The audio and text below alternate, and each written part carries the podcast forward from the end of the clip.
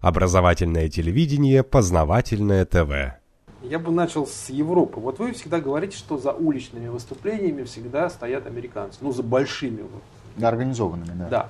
С одной стороны, в Европе уже достаточно много времени, просто нам это не показывают СМИ, а вот в интернете это где-то там проскакивает, причем там из Европы тоже народ присылает. В общем, а, там проходят митинги против исламизации вот этих приезжих. Причем они с каждым там, разом все больше и больше и больше. И в Европе, в Кёльне, это Германия, недавно прошел митинг против экстремистских движений, пропагандирующих нетерпимость и ксенофобию. Акция проходила под лозунгами «Нет расизму», Протестующие выразили свое возмущение деятельностью вот этих вот как раз антиисламских организаций, да, которые за там какую-то чистку Европы от приезжих. И участие более 15 тысяч человек так пишут. Вот здесь уличное выступление, здесь уличное выступление против. Кто, кто, кто за кем может стоять? И зачем это все делается? Ну, за организованными большими выступлениями стоят всегда две группы. Либо группа суверенитета э, и национальная, скажем так, группа там буржуазия, власти, по-разному либо внешняя система. Вот если мы говорим о крупных организованных, имеющих мировое резонансное значение.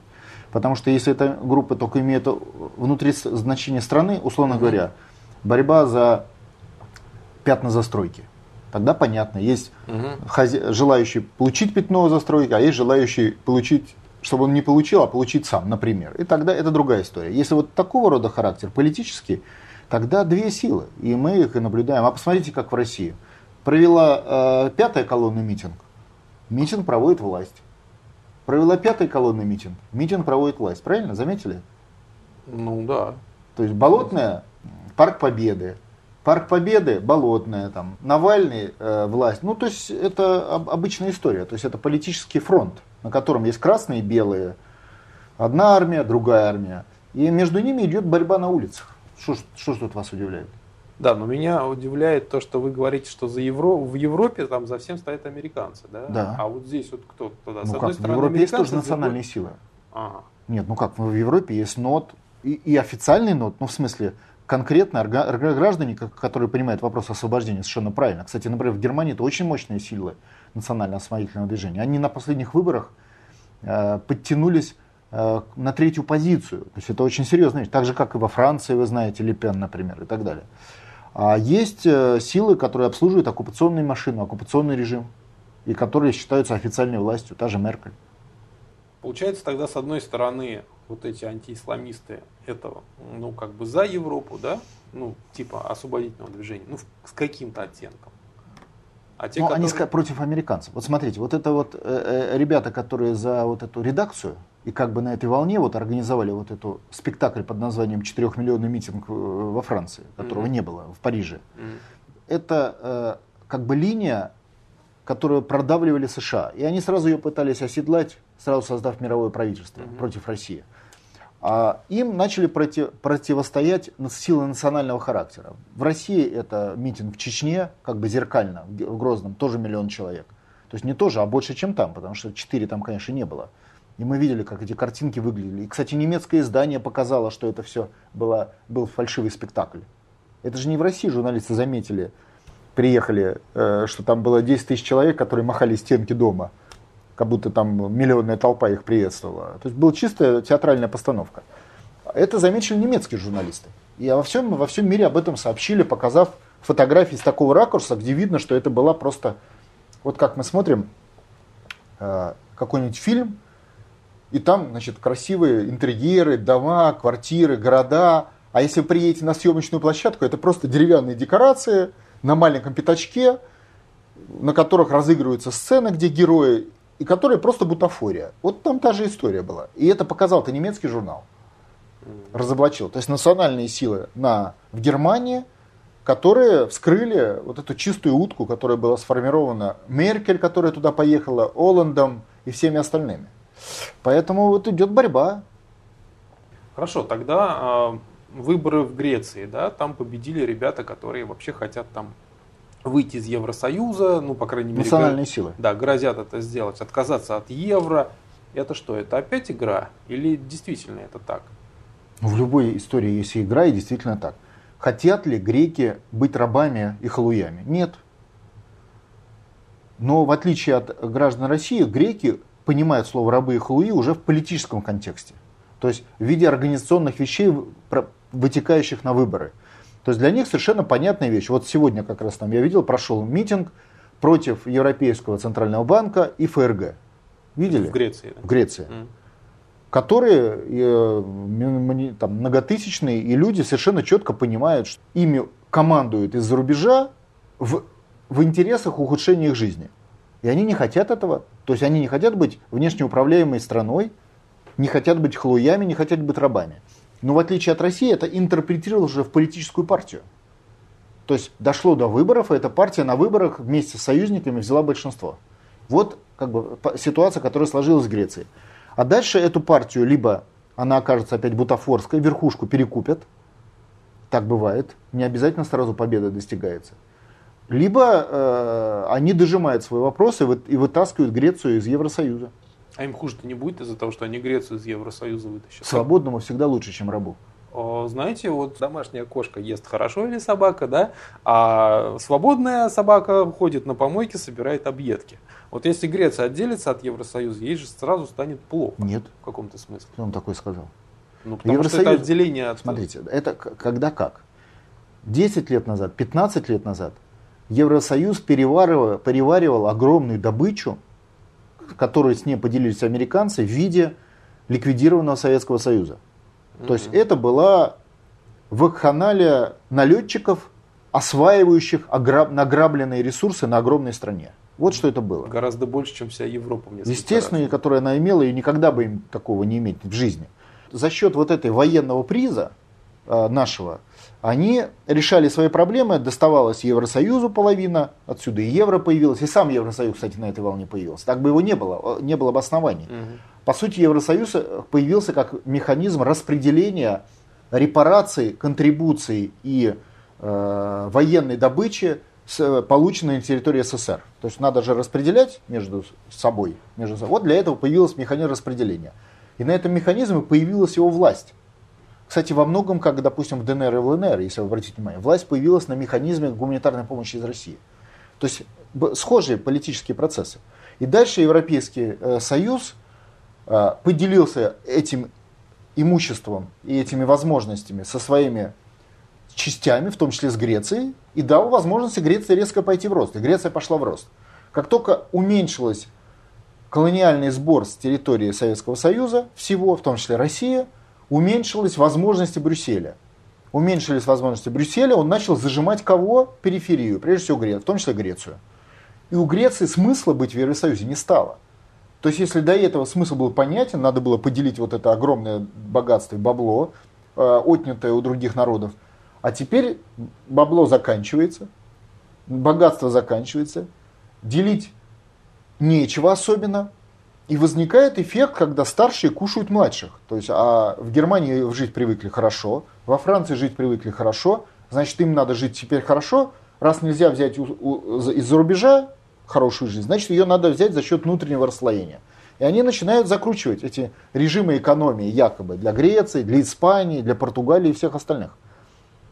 Ну, естественно, одно дело ты грек или испанец, который делит богатства чужие халявные, и тебе достается, хоть маленький кусочек, но достается, а другое дело, что теперь ты есть жертва. Ты должен кормить э, этих самых ребят из Берлина и, Парижа. Это вообще другая история, вот согласитесь. Ну да. Вот, собственно, греки это как прагматичная нация, иначе бы они умерли давно. Э, они за это сообразили и перест... начинают перестраивать свою политику. И как только в Европейском Союзе уменьшается объем доходов из-за рубежа э, до уровня, произведенного самим Европейским Союзом.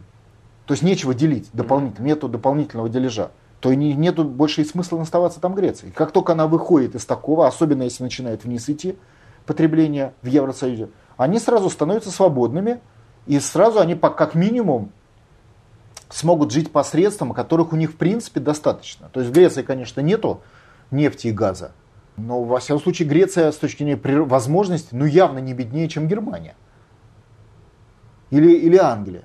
Или, или Франция. А чем она беднее? Климат там чуть-чуть получше, значит сельское хозяйство все-таки получше, туризм там не хуже, а на самом деле получше. Тогда что нужно Греции от Евросоюза? Ну да, в данном случае уже мало то есть, что. Да, то есть они после этого, как уже свободный субъект, договариваются. Договариваются с другими странами, с тем же Евросоюзом, европейскими странами, с Америкой, с африканскими странами. У Греции очень хорошее положение с Турцией, с Россией, с Китаем и со всеми остальными. Но договариваются уже на, на, на равных. То есть они уже, их уровень жизни зафиксировался на уровне их свободы. А Европейского Союза уровень будет продолжать падать. А зачем Греции делить с Европейским Союзом это падение? Не нужно. Mm-hmm. Поэтому греки молодцы, испанцы сейчас от, отско, э, отскочат от Европейского Союза. Ну не сразу, через политический цикл. И а. англичане занервничали, обратили внимание, начали ну, англичане да, да, скакать. Ну потому что ну, ну нету вот халявы. Халява закончилась советская в Евросоюзе. Соответственно, и смысл Евросоюза исчез или исчезает. Вот и все. А раз он исчезает смысл, значит зачем там находиться? Единственное, что их туда еще загоняют НАТО и спецслужбы, но это спец, типа вот как с Трусканом, но это спецоперации. Они работать долго тоже не могут. Но могут работать там один избирательный цикл, обманывать людей. А потом люди через цикл разберутся, что их обманывают методами спецслужб США и Германия. И тоже это переварят. Слушайте, ну вот как раз хотел еще про Испанию спросить. Там же тоже выступление, да, вот по поводу политики, по поводу того, что у них снижается жизненный уровень, то есть испанское правительство тоже начинает подрезать свои как бы, расходы. Я так понимаю, что там начинают пенсии уменьшаться, какие-то социальные выплаты, да, да. еще что-то. Испанцам это не нравится. Но другой вопрос, откуда они это возьмут? Вот хорошо, они отделятся от Евросоюза, да? Промышленность все равно в Азии все уехала. Какое-то у вас такое рассуждение есть люди. Люди работают. И они, как и везде, ничем Испания не хуже, чем Германия или Франция. Вот ничем. Такие же люди, так же работают, такие же заводы, такие же, такое же сельское хозяйство. Только в отличие от Германии получше, потому что юг. Все ну, то же самое. То есть, как минимум, они изначально при, от природных условий живут, должны жить на одинаковом уровне, правильно? Ну, изначально. В Испании четверть трудоспособного населения без работы. Стало да. стало. Потому что они создали из Испании, Евросоюз же не просто зарабатывает на провинции, это же в формах каких идет. Под давлением Германии Испания стала безработной страной. Для чего? Чтобы покупать немецкие товары. Угу. То есть это форма эксплуатации Испании, как и Греция. Как только Испания отделяется от Евросоюза, она сразу меняет уровень занятости и все. Находит свою нишу в мировом разделении труда, перестает выполнять приказы Брюсселя, поэтому находит. Потому что сейчас им это запрещают найти. Им сейчас знаете, какое разделение труда сказали? Будете пенсионеров из Англии содержать. Вот для них, для Испании разделение труда нашли. Ну, в смысле, что они туда отдыхать будут приезжать? Жить да? навсегда. Ну, а. ну, типа, а вы будете строить им, значит, вот эти города, и там будут пенсионеры в этих городах отдыхать. Вот разделение Испании в рамках Евросоюза. Это же доходы-то Испании не приносит, согласитесь? Не знаю. Ну, кроме какого-то туристического, в принципе, промышленность это не поднимает, Просто дает дополнительный туристический доход, согласен. Ну так и так пенсионеры поедут. Но они и так с Англии едут туда. Да зачем Евросоюз? Зачем создавать общие правила, по которым ты обслуживаешь богатые и главные страны, которые за счет этих правил живут за твой счет? Ну зачем? Ты отсоединяешься, и как минимум ты становишься с ними на равных. А став на равных, ты как минимум перестаешь их обслуживать. Переставая их обслуживать, ты как минимум получаешь дополнительные возможности для себя. Решаешь свои проблемы. В том числе проблемы безработицы. Ну, много рабочих мест сразу не возникнет на пустом месте. То есть их надо чем-то занимать. А надо кто он говорит сразу? Ну почему? Я не говорил сразу. Просто возникнут рабочие места, потому что Испания начнет решать проблему безработицы. А сейчас ей запрещают решать проблему безработицы из Брюсселя. Вот и все. Угу. Даже так. Ну а как? Вы думаете, ни с того ни с сего появилась четверть безработных? Вот не было, не было, не было, а потом появилось. Нет, там постепенно это все шло. Постепенно, потому что из Брюсселя командовали тут закрыть, тут закрыть, тут закрыть, тут закрыть. Через рейтинговое агентство, через прямые команды Брюсселя, через финансирование Европейского Союза деньги собирали, часть отдавали. Через эмиссию, через разделение труда, которое Брюссель видел на, по отношению к Испании. Да, но с одной стороны, получается, тогда э, рабочие места закрывают, а этих людей, этим людям выплачивают социальные пособия. Это все равно расходы, это деньги. Ну, конечно, ну выплачивает это социальное пособие испанское государство. Ну, оно берет в долг. У кого? У них там, да у них долг тоже государственный. Я понимаю, это все маскировка системы отношений. Долг, не долг, это маскировка системы отношений. Берет долг э, в Европейском банке, которому Испания должна, как вся. Конечно. То есть напечатанные пустые бумажки евро. Понятно. То есть для европейских стран получается отделение от Евросоюза это благо в какой-то степени. Как только, не для всех, для барина э, освобождение рабов это недостаток, а для раба освобождение от барина это благо. Ну да. То есть в зависимости от их системы отношений. А система отношений такова, что периферия Европейского Союза и Восточная Европа работает на главные страны Европы и на США. А Францию здесь как воспринимать? Как, как главную, стра... Нет, как главную страну Европы одновременно вассал США. То есть это многоступенчатая система. А, США командуют Европой через узлы контроля. Это э, Германия, мы видим это, это Франция, это Польша. Через них осуществляются прямые команды Европы. И за это они, эти страны, получают дополнительный, Польша, кстати, тоже, дополнительный доход. То есть как бы э, американцы же понимают, что своим, со своими надо делиться. Приближенными исполнителями надо им побольше как бы, давать возможности, чем, чем нижних исполнителей. Вот они и делятся, поэтому в Германии, Франция получше живет. За счет Испании и Португалии. А надо. Польша что-то похуже. Нет, Польша хороший рост экономический. Она самая э, динамичная страна Европы. Она не перешла на евро, если кто не знает. Угу. Работает на злотах. И она напрямую как бы является форпостом США и Англии. Как, кстати, и была исторически. Ну да, чуть что, сразу поляки начинают ездить на Майдан, там еще куда-то. Да, такая вот база, конечно. Ну, как всегда, тех же самых славян использовать в войне с друг другом. Просто в материальном мире, Артем, не бывает э, халявы. Если у вас что-то есть материальное, то это материальное откуда-то к вам пришло. Если вы живете хуже, значит кто-то живет за ваш счет лучше. Но если вы живете среднего уровня, mm-hmm. на который вы можете претендовать в силу своего труда или возможностей, не обязательно труда, но возможностей, потенциала и так далее. Если вы этот потенциал не используете, значит кто-то сделал так, чтобы этот потенциал использовал кто-то другой. В данном случае Германия и Франция. Ну вот, кстати, к вопросу о Германии и Греции. Министр финансов Германии – сказал, что, в общем-то, мы Греции не будем долги прощать, если они там как-то посмеют что-то свое делать. То же самое сказал, по-моему, некто из Евро, Евросоюза, какой-то угу. чиновник. То есть Евросоюз, он не хочет Грецию отпускать грозит там всяческими карами. Вот. Им же тоже будет непросто отделиться вот так вот здесь сказать, а с завтрашнего дня мы не Евросоюз. Все. Не, я же не говорю, что они завтра отделятся. Просто у них идет система. Возможно, через цикл выборов они отделятся. Пока, может быть, и не отделятся. Пока ну, Евросоюз силен. Ага, то есть сейчас пока это просто расшатывание. Ну, предварительное расшатывание и, э, ну, расшатывание и, и попытка, скажем так, э, сепаратных переговоров с Евросоюзом. Пока. Но они будут, скорее всего, безуспешны. И тогда Греции придется выходить, объявлять дефолт по европейским обязательствам. Mm-hmm. И все, объявили дефолт, вышли из Европы. Если к тому времени Россия запустит путинский золотой рубль, значит, взяли кредиты в России, и, все, и сразу все проблемы решились. Или в Китае, который сейчас запускает золотой юань.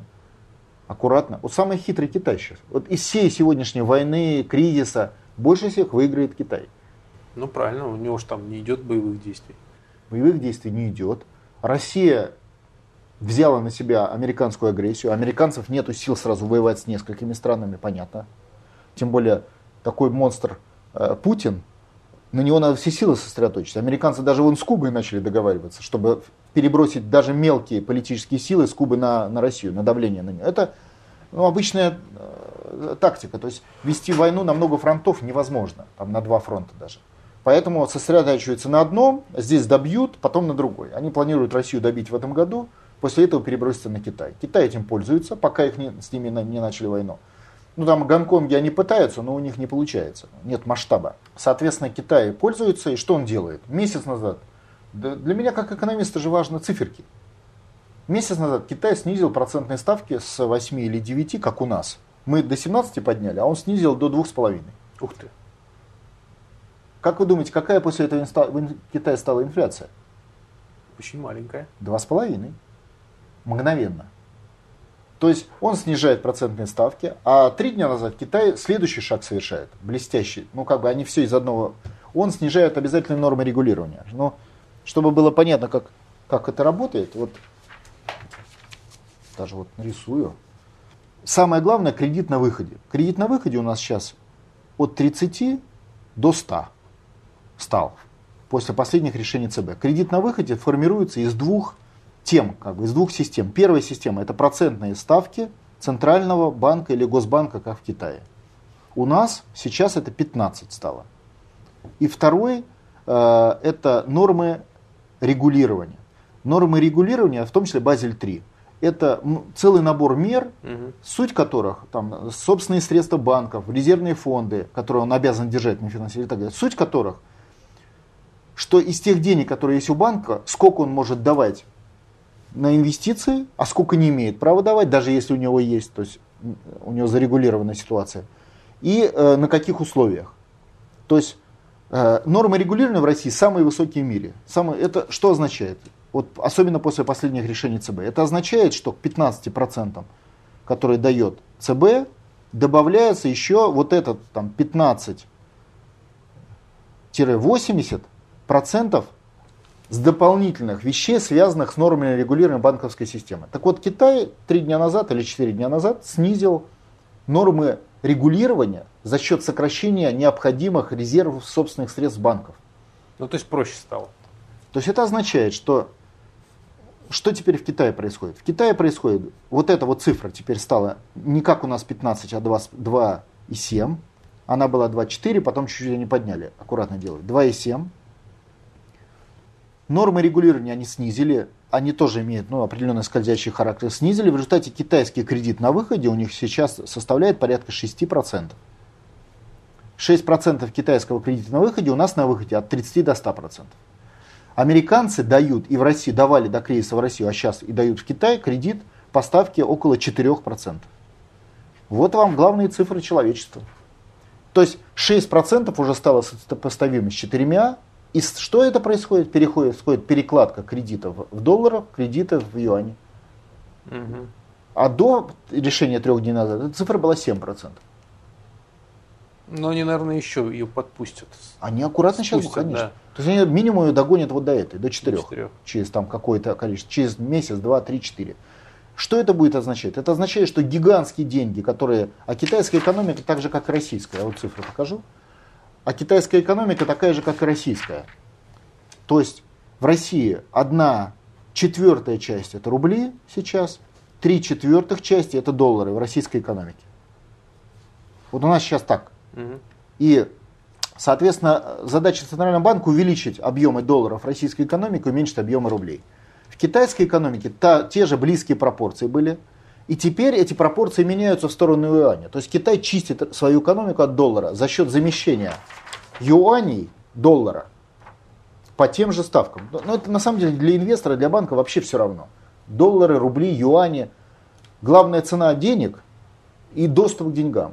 Так вот, эта чистка что означает? Что пустые бумажки под названием доллары никому не нужны. Собираются в пароходы, наличка, а которая не наличка по системе SWIFT, через банковскую систему, отправляется в Америку. Поступает на счета ФРС, и ФРС эти деньги вынуждены списывать, уничтожать. Естественно, за это не получая ничего, бесплатно. То есть идет удар по платежной системе Соединенных Штатов Америки в объемах замещаемого доллара. По нашим расчетам, Китай где-то в этом году выгонит из Китая порядка триллиона долларов. И половину из этой суммы он уже выгнал. Ну да, выгонит порядка триллиона долларов. То есть в мировом балансе, в балансе ФРС минус э, триллион долларов, плюс где-то полтриллиона долларов из России которые Россия выкупила за счет э, мер действия Центрального банка Российской Федерации. То есть мы частично как бы выкупили те доллары, которые слил Китай в море mm-hmm. и поддержали Америку. Мы сейчас ее поддерживаем очень активно. Но все равно это удар по платежному балансу США. То есть разница все-таки есть.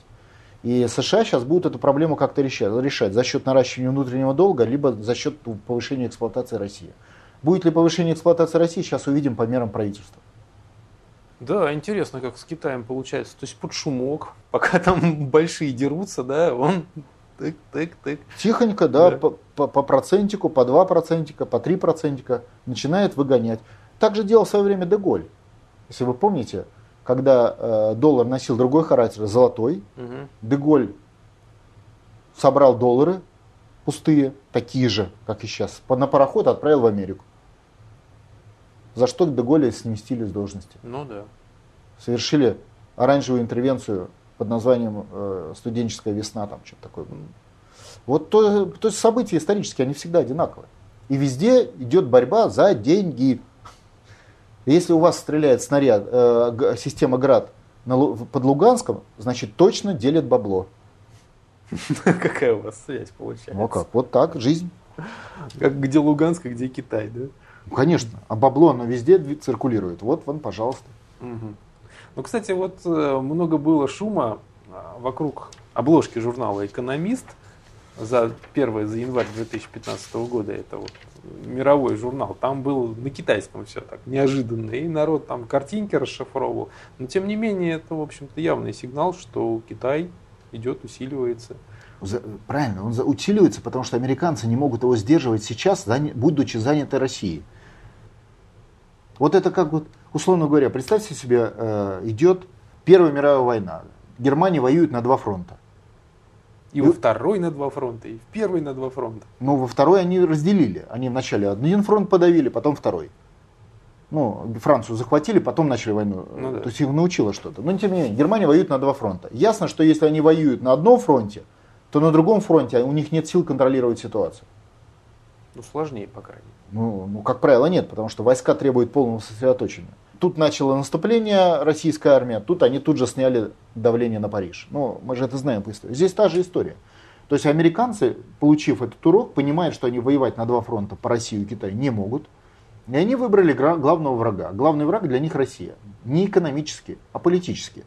Потому что Россия отмороженная страна с точки зрения суверенитета генетического. То есть э, то, что она не борется за суверенитет, только в силу непонимания людей, что они являются вассалами, рабами США. А когда-то же они это поймут, правду же нельзя вечно держать. И, и поэтому они понимают, что Россия является... Россия просто не была колонией, поэтому она не, не приемлет для себя роль колонии. А Китай был. И поэтому китайские руководители, они всегда задним числом во-первых, ну, конечно, им не нравится быть колонией, но они задним числом помнят, что если что, мы знаем, как договариваться, чтобы остаться в живых. И американцы это тоже понимают. И поэтому они как бы сейчас на Китай не давят, закончат по их плану ликвидацию Российской Федерации займутся Китаем. Да еще дадут им какой-нибудь огузок России на Дальнем Востоке, как бы ну, да, в рамках э, в рамках того, чтобы договариваться с ними. Не маленький. Может, уже и обещают чего-то. Да сто процентов обещают. А причем об этом говорят уже полгода назад. Полгода уже американцы Китаю обещают пол России. Если Китай будет играть по американским правилам. А к этим правилам относится в том числе это статус эксплуатируемого Китая. Угу. А вот тут другой, я прочитал, что значит, Сау, Саудовская Аравия говорит, что она может сократить добычу нефти, что вероятно всего приведет к росту мировых цен на нее если власти России откажутся от дальнейшей поддержки сирийского правительства, которое борется вот с этим ИГИЛом, там боевиками, которые, в общем-то, поддерживаются из Америки. Вот те же самые договоры, да, получается, что... Я вам ну, скажу так, мой анализ по Саудовской Аравии. В Саудовской Аравии вопросы цен на нефть – вопрос политики, не экономики. Это понятно. В Саудовской Аравии умер король. У короля были договоренности со Штатами. И вообще он с ними верно служил им, потому что э, он там давно правил, и, и при нем Саудовская Аравия расцвела благодаря политике сотрудничества с американцами. То есть это не просто подчиненные, а он понимал результат этого. Ну, были у него эти нефть и газ, ну и что толку от них? А вот приехали, разбурили, создали супердержаву в экономическом плане Саудовской Аравии, американские деньги. Кстати, Советский Союз мог бы тоже это сделать. Но он не, по этому пути не пошел. Он вообще недооценил деньги, бабло. Советский Союз, но это русский менталитет. Для нас деньги не являются таким важным идолом, как для англосаксов. То есть разное восприятие денег. И поэтому эту зону перехватили американцы. Они туда вкачали э, инвестиций, ну, им жалко напечатать, что ли. Построили гигантскую индустрию нефти, И, собственно, создали Саудовскую Аравию как вот богатейшую страну мира. Потом Аравия начала падать. Я хочу сказать, что роль Аравии в, в, в, добыче нефти сократилась в три раза саудовской за последние там, несколько, ну там где-то 10 с чем-то лет. Но тем не менее, они создали. То есть они из нищих бедуинов в пустыне, которые вот ничем не отличались от Судана, там, какие там рядом государства, там, Эфиопия, создали богатейшее государство. Руководство Саудовской Аравии понимало, что союз с американцами при всех издержках, сложностях, он приносит результат. Тем более американцам плевать было на э, характер этого режима. Там же и женщин камнями до сих пор побивают. И... Да, никакой демократии вообще. Да, американцам плевать на это. Да. То есть союзник он и союзник. Вот так там сложилось. Ну, пришло новое поколение. Ну, как новое? Там новому королю там, на 10 лет он младше старого, но тем не менее, новое поколение. Вот первый этап перестать быть вассалом – это иметь двух господ. Это первый этап. А второй этап – отказаться от обоих. Ну, Саудовская Аравия государство маленькое, слабое, то есть такой мешок с деньгами, который, в принципе, любой, кто посильнее, может взять. Это, кстати, Кювейт э, показал и Саддам. И э, поэтому им всего нужна крыша. И вот они в этой геополитической игре, они сейчас э, начинают часть ставок делать на Китай. Новая власть Саудовской Аравии. А что такое часть ставок на, на Китай? Та же история с деньгами. Китай начал печатать юани, снижать процентные ставки, печатать юани, значит у Китая появились альтернативные инвестиционные механизмы. То есть Китай сейчас может допечатать тот самый триллион долларов, ну в юанях, который он отправил в Америку в виде юаней этот триллион долларов он может, например, в том числе направить на месторождение Саудовской Аравии. Следовательно, Китай уже не так заинтересован в низких ценах на нефть. То есть у него появляется возможность печатать пустые бумажки и получать за них реальный продукт. И э, новое руководство Саудовской Аравии начинает вести переговоры с Китаем. Как только исчезла политическая мотивация, цены поползли вверх. Вот и все. Я, мой прогноз, что они будут дальше расти вверх. Что не является обязательно хорошо, Э, потому что это, если это произойдет слишком быстро, э, то в России не созреют условия для победы национально-освоительного движения и скидывания олигархов.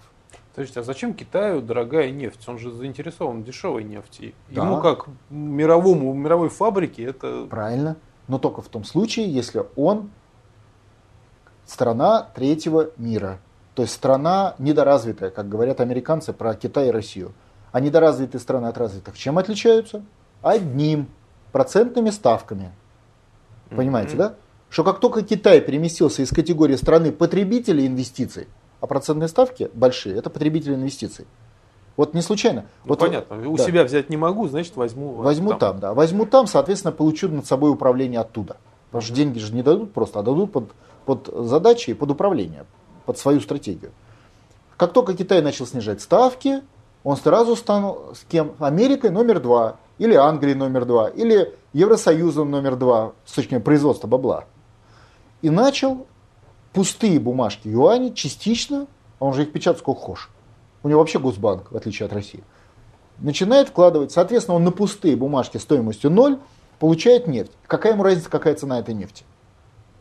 Ну, есть же определенный предел там печатания Нет, понимаю, юаней. Что... Нет, предел печатания юаней есть ровно такой, сколько экономика Китай и других стран его берет. Угу. Это единственный предел. То есть печатать вы можете сколько хотите, вы просто не дадите эти деньги в экономику, вам же как-то надо туда передать. Вот представьте, что вы центральный банк, вы напечатали, у вас подвалы забиты юанями или рублями в России. И что? Вот как-то между подвалом вашего банка и экономикой должны существовать коммуникации поступления туда денег, правильно? Ну, ну кредит ну, тот же самый. Через низкую процентную ставку. Об этом и речь.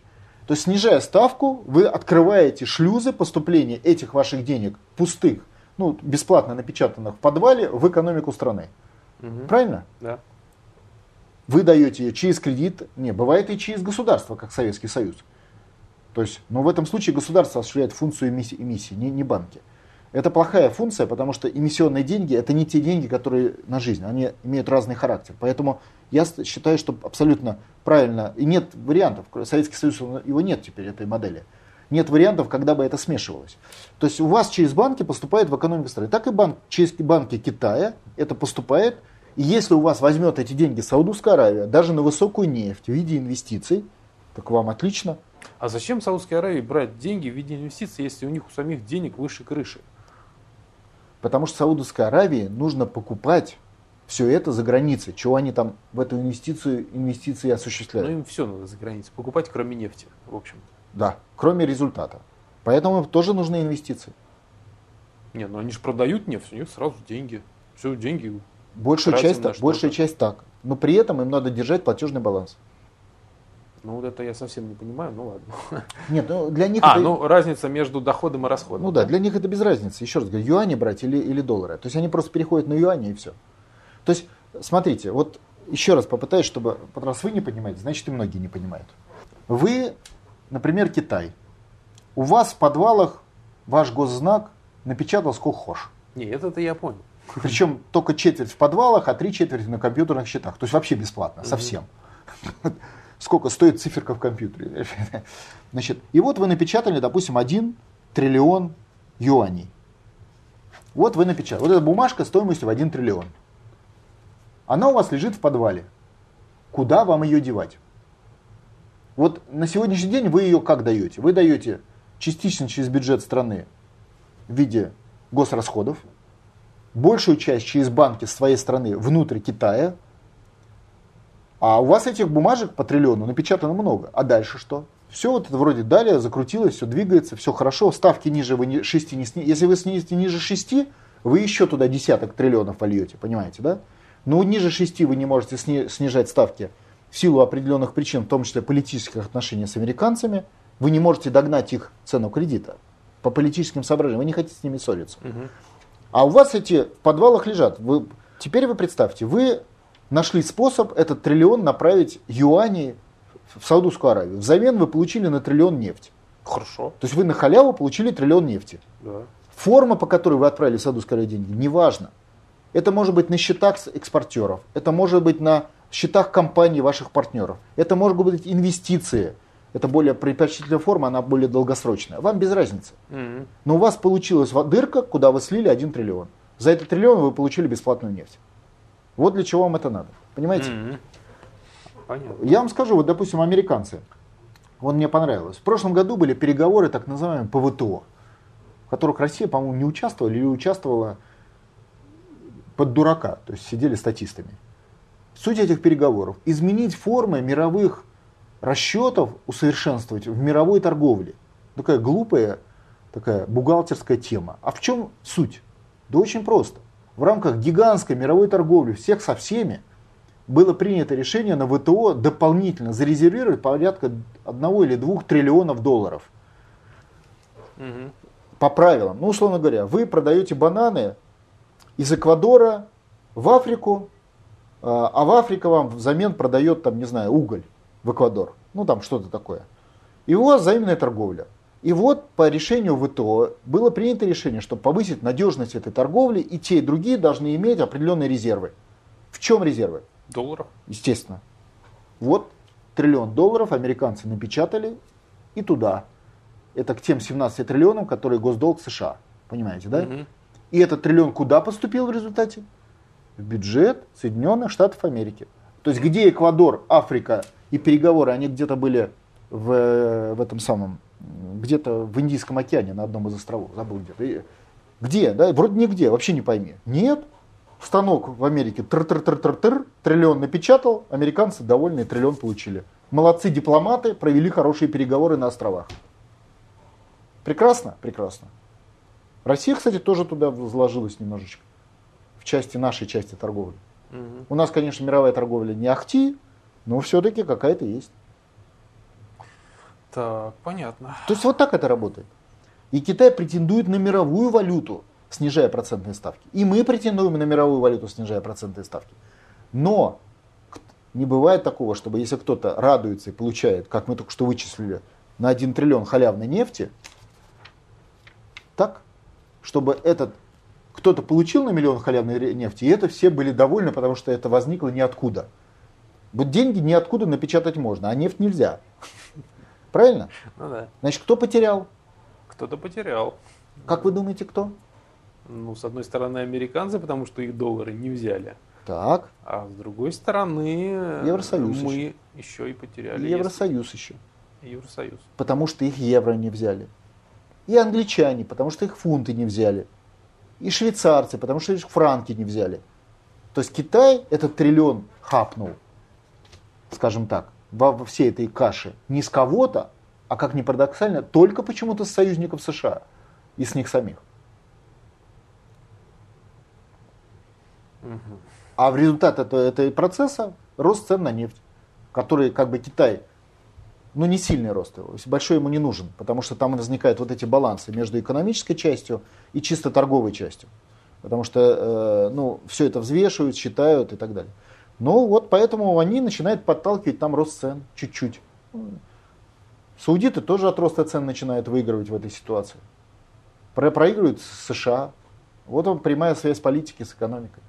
Да, но почему тогда Саудовская Аравия предлагала, чтобы Россия отказалась от поддержки Сирии? Зачем им это? Потому что это просьба американцев, раз. Во-вторых, Сирия это форпост России в этом регионе. Сегодня Сирия молчит и защищается, а через 10 лет что будет? Сирия будет управлять процессами. А-а-а. То есть если американский мир... Вот представьте, вот Соединенные Штаты Америки, однополярный мир рухнул. Угу. Что произойдет? Ну что, мы, Китай, Индия, кто там еще? Ну, Бразилия. Ну, да. это понятно. Вот в этом регионе что произойдет? А, вот где Саудовская Аравия, Сирия. Давайте вот просто на пальцах. Исчезают авианосцы США, которые там шастают, как у себя дома, пачками, так? Их нет. Ну нет Америки, нет авианосцев. Исчезают американские базы. Э, Евросоюз либо в распаде, либо находится в серьезной склоке. Он не игрок. Ну да. Значит, игроки появляются отдельные. Отдельно Италия, которая там на Эфиопию давно смотрит. Отдельно Греция, которая там тоже имеет свои интересы. Отдельно Турция, она резко усиливается, кстати. Да. То есть возникает совершенно новый расклад игроков. Кто такая Сирия в этом раскладе? Вот, вот сейчас Сирия никто. Нет. А в этом случае Сирия это представитель ядерной державы России. Штаты улетают, и Россия становится победителем. То есть в Ялтинской конференции участвует такой как бы одна Россия. Балансах в этих.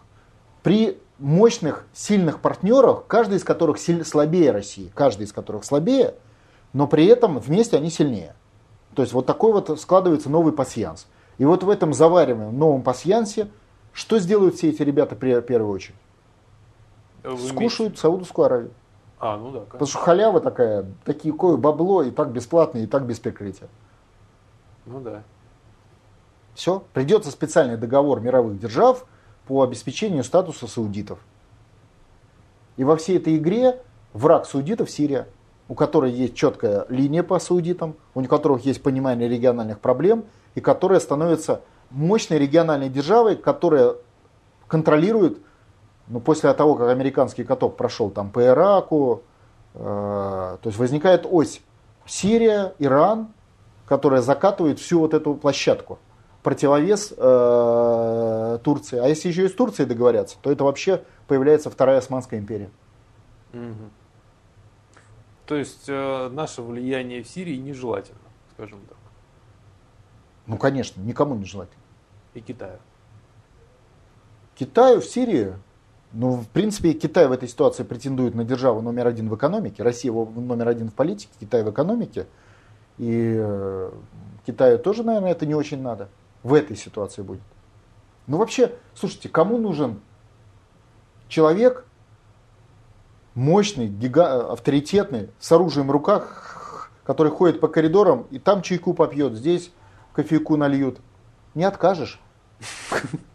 Ну кому он нужен? Так и Россия не нужна э, нигде, никому. И вообще никакой сильный игрок не нужен. Но э, к разговору о нефти. На американских нефтеперерабатывающих заводах начались забастовки, потому что цена на нефть падает, соответственно, доходы уменьшаются, там начинаются увольнения, снижение зарплаты, и там, по-моему, 9 предприятий уже бастовало, и к ним еще там хотят присоединиться. Вот. Получается, что американцы вот этим снижением цен на нефть, они же гробят и свою нефтеперерабатывающую промышленность. А вот, вот этот вот момент когда они идут по краю, он уже наступил, вот перевалка или еще нет? Представьте, что вы большая торговая сеть в большом городе. У вас 100 магазинов, а еще у вас у конкурентов 500 магазинов. Ну, вы самые большие. Какой ваш будет главный метод, который запрещен российским законодательством? Снижение цен и да. скупка конкурентов постепенно. Да, снижение цен вопреки экономическим интересам текущего дня. Да. То есть вы берете кредит, и на этот кредит, потому что вам же это компенсировать надо, низкие цены закупки, снижаете цены, выжигаете все вокруг низкими ценами, и потом все это скупаете. Обычный метод. Так поступают американцы с саудитами. Низкими ценами все выжечь, перехватить управление, скупить, вернуться в рынок. Кстати, саудиты, я же не случайно сказал, в три раза уменьшили свою долю за 10 лет э, в производстве нефти. Естественно, им хочется вернуть хотя бы часть потерянных позиций. И американцам тоже, по политическим соображениям. Удар по России. Китай они отложили, они понимают, что Китай на этом выигрывает, но они этот вопрос просто отложили на, на год. То есть мы эту проблему скушаем через год, сказали американцы. Ну, получается тогда, что своим нефтяным компаниям они должны как-то это компенсировать, возместить. Да, правильно. Да? да, а почему вы думаете, российское правительство увеличило сборы с населения в интересах США и а Центральный банк? Какие сборы увеличили? Бюджетное правило, а. выкуп доллара, кризис в стране, жесткая отдача кредитов, которые можно не отдавать по российскому законодательству. Только в прошлом году дополнительно, а дополнительно это, это значит не перекредитовались, как было бы, а дополнительно просто с нуля отдали 120 миллиардов долларов. Вот просто взяли с нуля, отдали 120 миллиардов. А могли бы не отдавать. Без кризиса не отдавали бы, перекредитовавшись, ну, то есть деньги не отдавали, а взяли, пролонгировав кредиты. А в условиях кризиса по 416 статье можно было бы не отдавать, потому что э, обстоятельства непреодолимой силы. Форс-мажор. Нет, команда жесткая отдавать, за счет наш с вами, за счет каждого младенца в России. Потому что это цена. И 120 миллиардов э, бахнули на эту, передали американцам. В этом году тоже 120, 130 миллиардов планируют передать. Часть уже начинают выплаты, в первом квартале пошли. Что вы думаете, цены улетают? Поэтому и улетают. Зачем это? Мы должны где-то 700 миллиардов были. Вот 700 миллиардов американцам мы даем для того, чтобы они субсидировали свою свои проблемы в, в нефтяной и в другой промышленности. Они все проблемы решают за счет колоний, как всегда. В том числе усиление эксплуатации колоний решается за, де, за деньги колонии. А почему что Центробанк ставку снизил? Было 17, 2%? Да. Путин давит. А-а. Но это несущественно. Ну, это да? понятно. Они, нет, они бы не снизили, если бы это было существенно. Понимаете, а, то да? То есть, большой они, разницы это не они, ну, они, да он занудничает. Э, Белоусов, это помощник президента, который давит на них по поводу ставки, звонит каждый день. Помните, даже Белоусов говорит, ставка будет снижаться. Центральный банк на следующий день, нет, ставка не будет снижаться. То есть послали президента и помощника, так по-русски говоря. Ну, те давят. А какая реакция самая главная? Вот вообще-то я поднял специально, ни разу я не слышал, чтобы Госдепартамент проявил свою позицию по поводу ставки рубля в России. Да, вроде не было такого. А сейчас проявил. Впервые за 20 лет. Нет, ставку всегда контролировал МВФ. А стоило ЦБ снизить ставку на 2%, прорезался голос Госдепартамента, который сказал, это шаг в неправильном направлении, ребята из Центрального банка. Mm-hmm. Поднимите. То есть Госдепартамент пригрозил Эльвире Сахибзадмане американской тюрьмой, я перевожу на русский язык, если она будет продолжать выполнять приказы Путина о снижении ставки. Такого не было. Еще раз, Госдепартамент вписывался по политическим вопросам, по Навальному, там, это, это часто. А по поводу ставки и процентной ставки Центрального банка впервые, то есть впервые, ну ему в МВФ доложили, что Москва не выполняет его приказы, хоть немножко, но не выполняет. МВФ дает команду повышать ставки, она тут чуть-чуть снизила. И тогда появился главный хозяин, босс, который говорит, да вы что не слушаете моего мальчика МВФ? Я вас в тюрьму посажу, Эльвира Сахимзадовна. Вот что означает политические слова Госдепартамента. Это не экономический орган, политический. Ему подчиняется так называемая по 15 статье внешняя система управления России. Это я вот взял. Вот то самое постановление Пленума Верховного Суда Российской Федерации 10 октября 2003 года, номер 5, Москва, где говорится об обязательности, ну тут общепризнанные принципы норм международного права судьи расшифровывают, что это такое, как их понимать. Где говорится о том, что решения специализированных международных учреждений являются обязательными для непосредственно действующими обязательными для определения смысла, содержания, применения законов, деятельности законодательной исполнительной власти, местного самоуправления и обеспечивается правосудием. Вот это главная фраза. То есть по 15 статье просто судьи Верховного суда очень как бы русским языком разъясняют, за что будут сажать в тюрьму. Если будете нарушать указ... общепризнанные принципы и нормы, то есть американские указания. То есть э, Госдепартамент разъясняет работникам банка, что к вам будет применено правосудие, в том числе российское, если вы будете продолжать снижать процентную ставку в Центральном банке, выполняя э, команды Путина. Вот и все. Вот для чего это было сделано. Да, интересно получается. Ну а как, система работает. ЦК КПСС и Политбюро в лице Госдепартамента США действует. Округ, окрик дали, чтобы тут не выпендривались. То вздумали чего, Путина слушаться. Ну, проще было бы Путина не пустить на выборы. Нет, ну слушайте, одно, когда пускали на выборы, Путин был один, а сейчас оказался другой. В их понимании. В смысле? Ну, а, как, в их понимании, свой? конечно. Нет, не, не, он не был свой, но, по крайней мере, тогда они не, не рассматривали его как человека, который ставит задачу ликвидировать США и однополярный мир. Mm-hmm. А тут оказалось, что такая задача у него есть. Неважно, в силу объективных обстоятельств или личных решений. Это, ну так бывает. Вы назначили Сидорова начальником отдела, а Сидоров вдруг оказался не, не таким, каким вы думали, когда назначали. Вы решили его, значит, уволить. Вот так и с Путиным. Ну, неугодных людей-то обычно проще увольняют, там они в какие-нибудь катастрофы попадают, там что-то с ним происходит. Там, Это тоже такое... происходит, обязательно. И были покушения на Путина, за них, правда, всех выпускают сразу, если вы заметили. Не, на Украине судили-судили, потом выпустили. А, он, да, он оказался командиром батальона, там уже чего. Уже все нормально, уже готовит новое покушение. Ну, а тут далеко пока. А это вам неизвестно. Ну это да, но с другой стороны, вот отмена электричек, да, я как прочитал новость, думаю, да что за ерунда, а электрички тоже отменяют для того, чтобы создать недовольство. Как мы с вами говорили, у посла американского ТЕФТа есть план. По этому mm-hmm. плану тысячи пунктов. В этих пунктах процентные ставки, изложенные в редакции МВФ от сентябрьских указаний. Можете найти, разместить. Это указание носит обязательный характер для российской системы управления, и, под, и за нарушение это сажают в тюрьму. Дальше. Реформа ни с того ни с сего на ровном месте у врачей в Москве. Угу. Кстати, и учителей тоже. Дальше. Безработица, вытекающая из первого пункта, которая сейчас пойдет. И я, я вам скажу так вот. Э, недавно разговаривал с банкиром, он говорит, вот там у нас филиалы по, по всей Российской Федерации, и в конце прошлого года люди пошли, ломанулись и поменяли все в, в доллары и евро. То есть рубли сдали, купили доллары? Ну да, да. Когда Центральный банк грохнул рубль, угу. Значит, а сейчас, говорит, я вижу, они приходят и по мелочи начинают менять обратно. Потихонечку, потихонечку. И я его спрашиваю, ну ты же видел, сколько ты им дал? Вот в филиалах это видно, это в Москве трудно, а где-то там в маленьком городке там все прозрачно. Вот сколько ты видел, я спрашиваю, ты видел, сколько ты им дал? Да, говорит, мы знаем, ну, сколько им дали. Я говорю, вот по мелочи сдавая, когда они поменяют все обратно? Он говорит, приблизительно через 2-3 месяца. Угу. То есть через 2-3 месяца у людей кончатся деньги у среднего класса. Ну, то есть май где-то, да? Да, кончатся деньги. Нечего будет просто жить. Ну, я понимаю, что можно уйти на нижний уровень жизни, отказаться от, от дорогой машины, которая требует денег, там, э, поменять квартиру э, на более дешевую. Сам факт. То есть у среднего класса деньги кончатся приблизительно через 2-3 месяца. То же самое, через 2-3 месяца пошла безработица.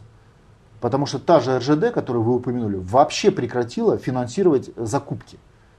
А что это такое прекратило? Ну, например, не только РЖД, все прекратили. Что такое прекратило закупки на РЖД? Значит, вагоны, рельсы, шпалы, заводы, все остановились. Их продукции нет другого. Малый бизнес шпалы не покупает. Ну, это да. Все, если уже РЖД ноль, значит ноль производства шпал. Ноль производства шпал, ноль производства предприятий, которые их производят. Или рельсы. Или, или вагоны. А что, все вот эти предприятия, а кто еще прекратил закупки, кроме РЖД? Все госзакомпании но в разной степени, у некоторых там оставили небольшой, в принципе прекратили все. То есть полная остановка, она просто не сразу сработала. Ну понятно, что большие предприятия. Да, Пока они там э, переработают какие-то товарные запасы, mm предыдущие какие-то закончатся контракты, подчистят все. Но все равно 2-3 месяца пошла массовая безработица. Это все рукотворно. Сама история с правительством антикризисным планом. Ну, в антикризисном плане 60 пунктов конкретных ни одного антикризисного пункта. Вот что такое антикризисный пункт? Вот такой-то пункт, Если его выполнишь, кризиса не будет. Или он уменьшится, да? Mm-hmm. Вот что такое. Ни одного. Какие там пункты? 50 миллиардов дать безработным, которые появятся. На 3-6 месяцев. И что, это решит проблему? Нет. Это сгладит. Сгладит. 10 миллиардов дать малому бизнесу. То есть малый бизнес потерял почти триллион на кредитах, ему взамен дают 10 миллиардов. Ну, это, это просто похоронное, и то не для малого бизнеса, а для тех, кто распределяет деньги так, чуть-чуть, чтобы они сразу в ноль не уходить по взяткам. Но это же смешно, это нет денег, это ничего. Триллион банков. У меня вопрос. В какой стране банкам деньги дает бюджет? А, по-моему, в Америке тоже давали во время кризиса. ФРС. Да. Центральный банк. А тут бюджет. То есть от вас, как бюджета получателя, пенсионеры, врачи деньги взяли и дали банкам, которые должны кормиться из э, центрального банка. То есть не из бюджета страны, не от пенсионеров, а из центрального банка. Это разные источники, разные объемы, потому что центральный банк располагает деньгами в десятки раз больше, чем бюджет. Вот что делает сейчас, э, возникли кризисные явления в Европе? Что делает Европа? Европа проводит политику количественного смягчения. Слышали? Ну да, что просто это? тупо печатает евро. Тупо напечатали полтора триллиона евро в виде кредита для банков, не в виде бюджета, а в виде кредита для банков. Так же и Америка. Что делает Россия? Ставки повышает, а деньги вытаскивает из бюджета, снижая расходы на граждан. Ну, в бюджете только граждане. То есть принципиально другая методика. Вот абсолютно другая. И все это обосновывается тем, что там живут цивилизованные люди, а тут живут недочеловеки, недоразвитые. Ну это как, знаете, в больни, э, в этой самой, в детском саду. Вот чем объясняют, что ребенку ложку давать можно, а вилку нельзя? Он ребенок вилкой глаз проткнет. Вот так и нам. Вот чешскому или португальскому банку можно дать деньги по нулевым ставкам, чтобы он в России потратил их, а российскому нельзя. Почему? Потому что чешский э, э банк развитый, он, ему вилку дать можно, а в России живут дебилы недоразвитые, им вилки давать нельзя. Вот такое простое объяснение. И оно касается антикризисных мер, якобы. Это никакого антикризисного мер. То есть весь план правительства, я согласен э, даже здесь с Кудриным, который сказал, что это меры э, обезболивания. Весь план правительства это меры обезболивания в процессе ликвидации российской экономики и государства. А-а. То есть это изначально план врага прописанные в плане ТЭФТа, но для того, чтобы не взбунтовались. Вот представьте, эти вот безработные, они их за, выгнали сейчас, им не дали вот эти на 6 месяцев пособия. Они же сейчас сразу прибегут в Москву, правильно? Ну да. Обозленные. Вот чтобы они не прибежали сейчас в Москву, а прибежали через 6 месяцев, когда их накачает пропаганда, когда все будет организовано Навальным, вот для этого этот план и существует. А что вы не решите проблему безработицы? Почему вы просто не дадите, как в Европе или в Америке, низкие ставки, от Центрального банка. Сам, кстати, план должен быть не от правительства, а от государства. Потому что главная скрипка в нем Центральный банк, а не правительство играет. В том же Америке, в Европе, политика количества смягчения и так далее.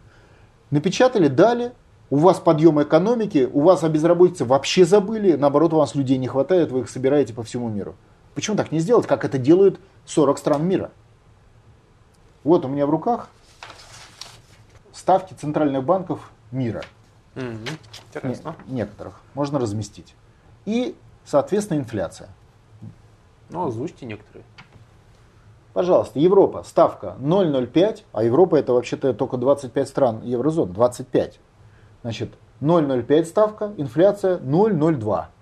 0,05%. Но по отношению к нам это значит не в 30 раз, а в 300 раз. То есть в Европе ставка в 300 раз ниже, чем в России, понимаете? В 300. Япония 0,1, инфляция 2, 2,2. 0,1 это значит 10, э, десятая часть процента. США 0,25, инфляция 1,3. Швейцария 0,25, инфляция минус 0,01, то есть дефляция. Англия 0,5, инфляция 0,5. Канада 1, инфляция 2,2. Австралия, ну повыше, 2,5, инфляция 2,3. Китай стал 2,7, стал, а был как у нас. Инфляция сразу стала 2,5. Делится все, весь мир на страны.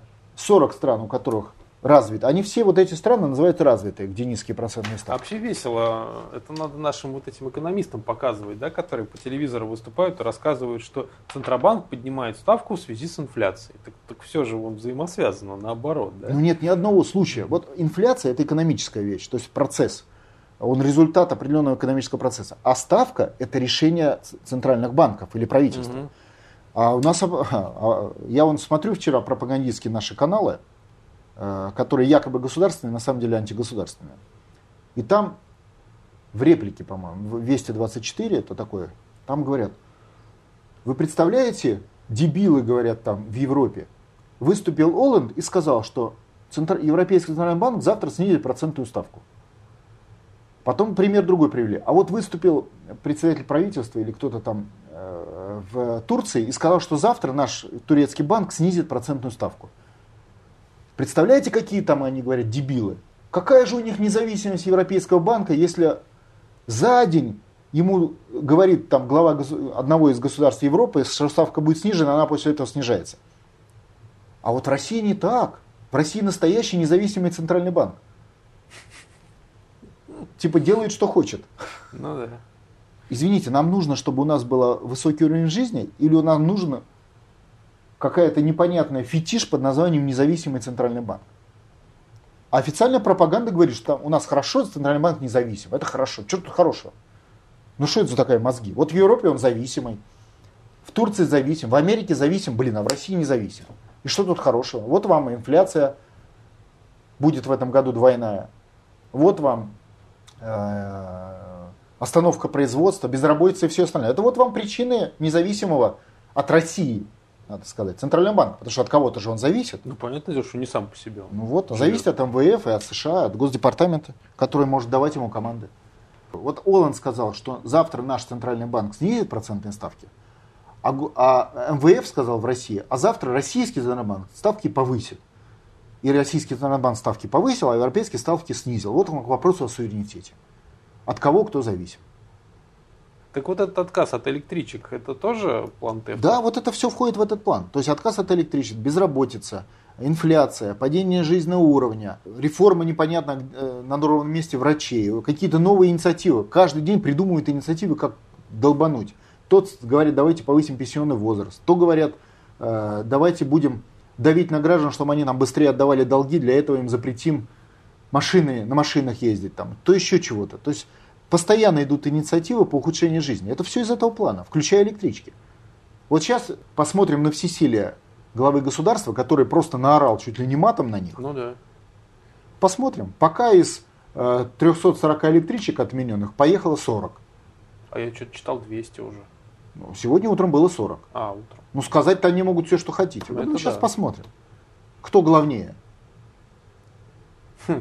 Да, кстати, интересно проверить. На электричках. Ну, Например, это давайте посмотрим. Я думаю, что приказ Путина, как и все предыдущие приказы, выполнен не будет. Хотя он там очень грозно. Там... А вот смотрите, по поводу законопроектов. Вот правительство, оказывается, предлагает запретить в России выращивание и разведение генетических модифицированных растений и животных. Да. Это вот законопроект, вынесенный от правительства. Но самое смешное, что где-то месяца два назад вы вносили такой же проект, было решение профильного комитета. И Госдумы отклонить. И, да, сказали, что у нас и так все хорошо, и я думаю, никто не помер, и все замечательно. Зачем тогда правительство вносит этот законопроект? Да. Вот, вот поясните, пожалуйста, вот суть вот этой игры. Ну, это, это очень это все понятно. Мы, это группа «Российский суверенитет», наша задача в политике, это задача передового отряда из разведчиков. То есть мы единственная группа, которая проталкивает национальное законодательство. Просто система работает на внешнее управление. Как сказал МВФ, в соответствии с решениями Российской э, Конституции и судов, так и будет. Но есть так называемое понятие путинских законов. То есть некоторые законы, которые можно, очевидные в основном, которые систему не меняют, но которые двигаются в сторону суверенитета. Там, закон Димы Яковлева, э, имущество чиновников за рубежом, дата-центры в России – ГМО и так далее. И вот эти законы, чтобы они пошли, надо, чтобы кто-то пробил дырку. Вот мы пробиваем эту дырку. Я вам скажу, эффективность депутатского объединения Российский суверенитет в силу этого просто удивительная. Это процентов 70 у нас принимаемых законов. Ну, про, ну, за исключением там парочки, это все законы, которые со страшными воплями отклоняются, а потом принимаются. Давайте просто посмотрим, что было за последние там полтора-два года. Так, по-крупному. Очень сильно возражали по нашей поправке по закону Диму Яковлева угу. о запрете. Прошла. Яковлев, да? Но прошла именно в том законе, его не, не вносили повтор. Не, они в виде поправки. Была скандал, вопли были, задержки закона, тем не менее прошли. Дальше. Дата-центры. Тоже скандальный закон, крики, вопли, мы не можем справиться, как это можно облако в России разместить, оно должно быть в Америке под контролем а, Агентства национальной безопасности США. Тем не менее, закон прошел. Но пока еще не, не работает, насколько я понимаю, да? Не, он принят.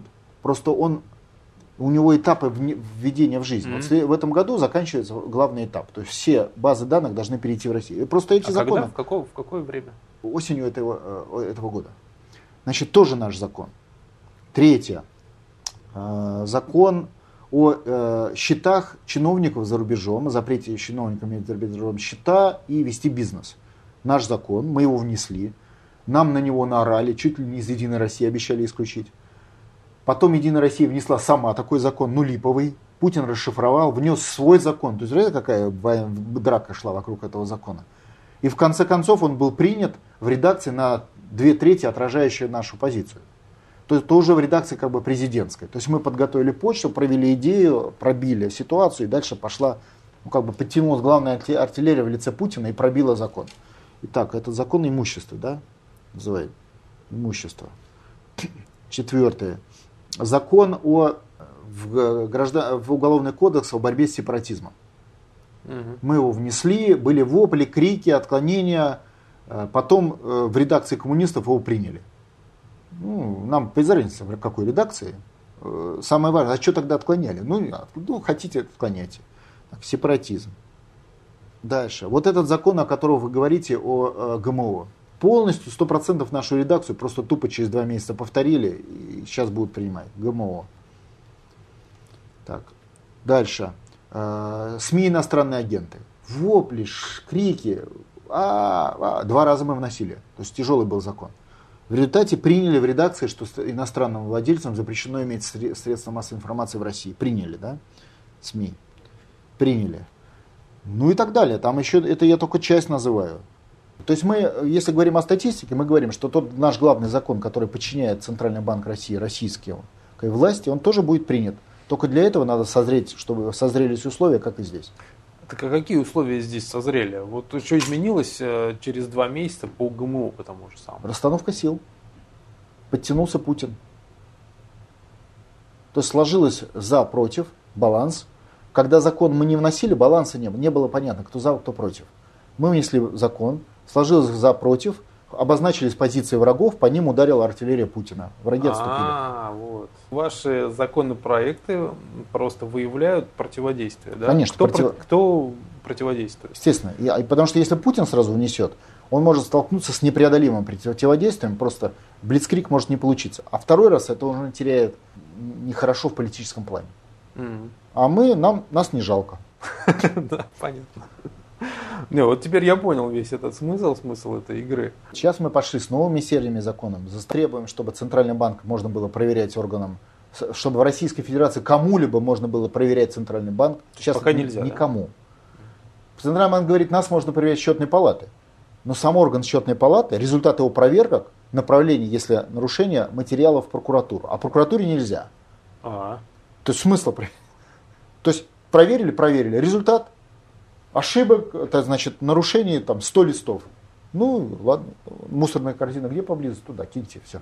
Понятно, что когда есть орган, который по закону не подлежит никаким проверкам, то даже если там очень хорошие люди, им плевать на эти законы. Но все проверять нельзя. Все равно нельзя наказывать за нарушение. Раз нельзя проверять, нельзя наказывать. Поэтому делай, что хочешь. А если этот орган еще и подчиняется, если иностранцам можно, российским органам проверять вообще нельзя, потому что Центральный банк можно проверять иностранным компаниям, МВФ, потому что Центральный банк есть филиал МВФ, депозитарий. А в России никому нельзя, ну понятно, что это, ну считайте, иностранное посольство. Заведующее всеми вашими деньгами. Да, у каждого в кармане деньги, судьба которых зависит от Вашингтона. Ну что это такое? Ну, просто не все это понимают, далеко не все, я бы сказал. Ну, в Греции, видите, уже сообразили. Может, и у нас сообразили. Ну, э, в связи с ухудшением вот этого по плану американского посла, с ухудшением жизни... Будет ухудшаться дальше, да. Народ не понял. Народ не... Это идет процесс обучения людей. Вот знаете, ученика сажают на лавку, бьют хлыстом, бьют, бьют, бьют, спрашивают, ты понял? Не понял я. Еще бьют, бьют. Не понял? Не, не понял. Еще. Теперь понял, когда уже там мясо висит. Ладно, теперь понял. Вот обучают народ. Так же, как и на Донбассе. Обучают методом расстрела. Вначале расстреливают каждого тысячного, потом каждого сотого. Вы знаете, с Донбассом я вот как-то вот все это в голове крутил, вот всю эту Новороссию, да, получается как? Вот если бы на, на Украине происходит переворот, если Донбасс не поднимается, Новороссии нет. Ну, как бы единая Украина, да, да. получается. Что Украина тогда делает? Обстреливает российскую границу и российские села. Что она, в принципе, начала сначала и делать. Вот после переворота да, да, они начала. же там та, на танках поехали, там таможенные да. посты стали бомбардировать. А потом заварилась вся эта каша в Новороссии, им стало просто не до России. Да. Надо вот с этими разбираться. Получается, Новороссия очень хороший буфер для слива вот этой вот наступательной волны, которая э, пошла от, вот от американцев. Вот, от американцев, да. да. Большой вопрос, как она появилась, каким образом все ли там народные волнения, народные изъявления, либо это уже четкая геополитика и расчет? Вообще говоря, Новороссия появилась, я бы так сказал, как, как результат иностранной интервенции а, Соединенных Штатов Америки методом государственного переворота. Кстати, Путин уже заговорил о том, что на Украине войска НАТО обстреливают Новороссию, а не кто-то. Да? Ну как, он же сказал, что иностранный легион НАТО. Ну да. Наши это СМИ говорят по-прежнему, что это украинская армия. Им же запрещено слушать Путина нашим СМИ. Он уже сказал же недавно, что это войска НАТО. И я вообще по Новороссии, знаете, я с самой логикой э, наших граждан многих, я с ней просто не, не согласен, потому что эта логика есть результат 20-летнего вранья и пропаганды. Почему в России считают, что Луганск это не русский город? Вот Тамбов русский город, да. а Луганск? Ну, а Йошкар-Ола? Я в Советском Союзе родился. Для меня это все Советский Союз. Да. Так вот, но это Россия. То есть нам пропаганда сказала, почему? Потому что был государственный переворот незаконный в Советском Союзе, и после которого нам телевизор сказал, что Луганск это уже не Россия. Значит, враг Луганский может вешать, снасиловать, расстреливать. Это для вас все равно, что Африка. Вот что сказал нам телевизор, правильно? Ну, типа того, да. И люди поверили. Многие в России поверили. Вот их спрашиваешь, а если фашисты будут расстреливать людей на улицах, например, в Воронеже? А тебе скажут, тогда я пойду воевать. А если на улицах Луганска? А, плевать, потому что это Африка. Это что такое вообще? Это что, всерьез можно говорить о здравом смысле в головах у этих людей, у наших?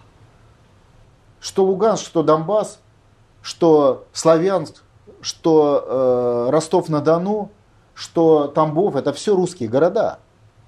То, что произошел госпереворот, нам просто телевизор про это сказал. Я о чем хочу сказать? Что это просто вопрос пропаганды. Пропаганда нам говорит, что это чужая территория. Так точно так завтра американцы, в том числе украинскими карательными частями, вторгнутся и, например, будут резать людей на, улице, на улицах, например, в Воронеже. Что нам скажет телевизор? Он скажет, не, Воронеж уже не Россия. Вы просто не в курсе. Вчера приняла решение какая-нибудь там сельская э, дума, воронежская какая-нибудь там, на улице такой-то, что это уже не Россия. Поэтому не расслабьтесь, это уже за граница. И все, не будет Россия, Россия не будет защищать Воронеж, да? Вот по этой логике. Не, ну это вы так предполагаете. А как? Так и будет. А вы думаете, когда американцы нападут на Воронеж, они будут вам рассказывать, что они напали на Россию? Нет, они скажут, да Воронеж это независимая территория, они вчера приняли решение, видите, вот э, сельским сходом якобы, да, и теперь мы просто помогаем им защищаться. Но они же сами не нападут, они там поляков пошлют. Да там, какая вам разница? Войска НАТО. Вас устраивает такой термин? Ну да. Войска НАТО. Это все равно, что говорить о том, что на Москву э, наступала не гитлеровская э, э, военная машина, а военная машина гитлеровского блока. Ну да, так и есть. Так блока или гитлеровской Германии? Блока, там же все шли, вся Европа, по сути. Вот об этом и речь. Так вот сейчас идет, какая разница, поляки там идут, там и американцы идут, кстати, там все идут. Это, это война интервента.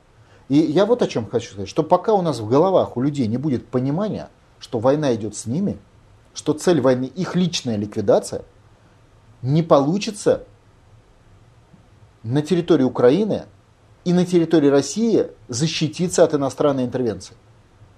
Не получится. И еще есть один вывод из этого.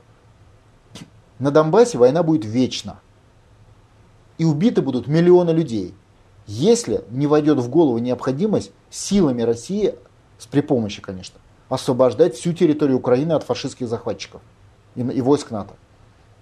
То есть, я понимаю, это очень непопулярно, то, что я сейчас говорю, потому что в головах людей забили, что Киев и Тамбов – это разные государства, разные народы, разные страны. Но это неправда.